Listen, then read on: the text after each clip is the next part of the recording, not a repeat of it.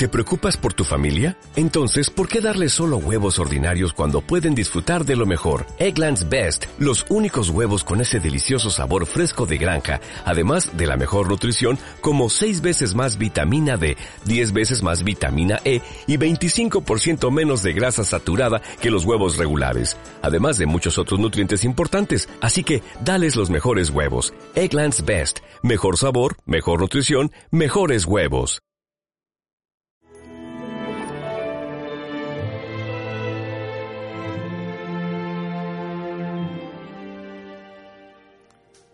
Hoy se ha cumplido esta escritura.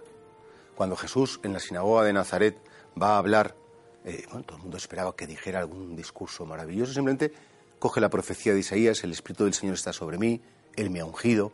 Dice, ahora esto que estáis leyendo, que habéis escuchado, se ha cumplido en mí. Que bonito saber como que, que, la palabra de Dios no es una pura teoría, que la Biblia no es un conjunto de ideas ahí lanzadas, sino que toda la Sagrada Escritura habla de Cristo, que todo lo que dice tanto el Antiguo Testamento como por supuesto el Nuevo Testamento hacen referencia a esa palabra viva, humana y divina que es nuestro Señor Jesucristo. Por eso, claro, Jesús dice, esto se cumple en mí.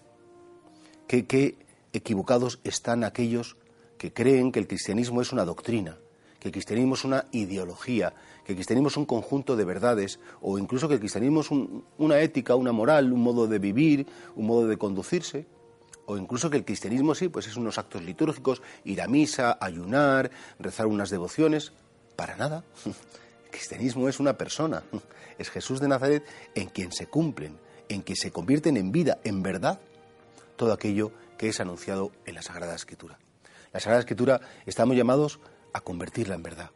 No es un libro muerto, no es un libro antiguo que tiene valor filológico, tiene un valor histórico porque cuenta hechos de la antigüedad. Bueno, eso los hay.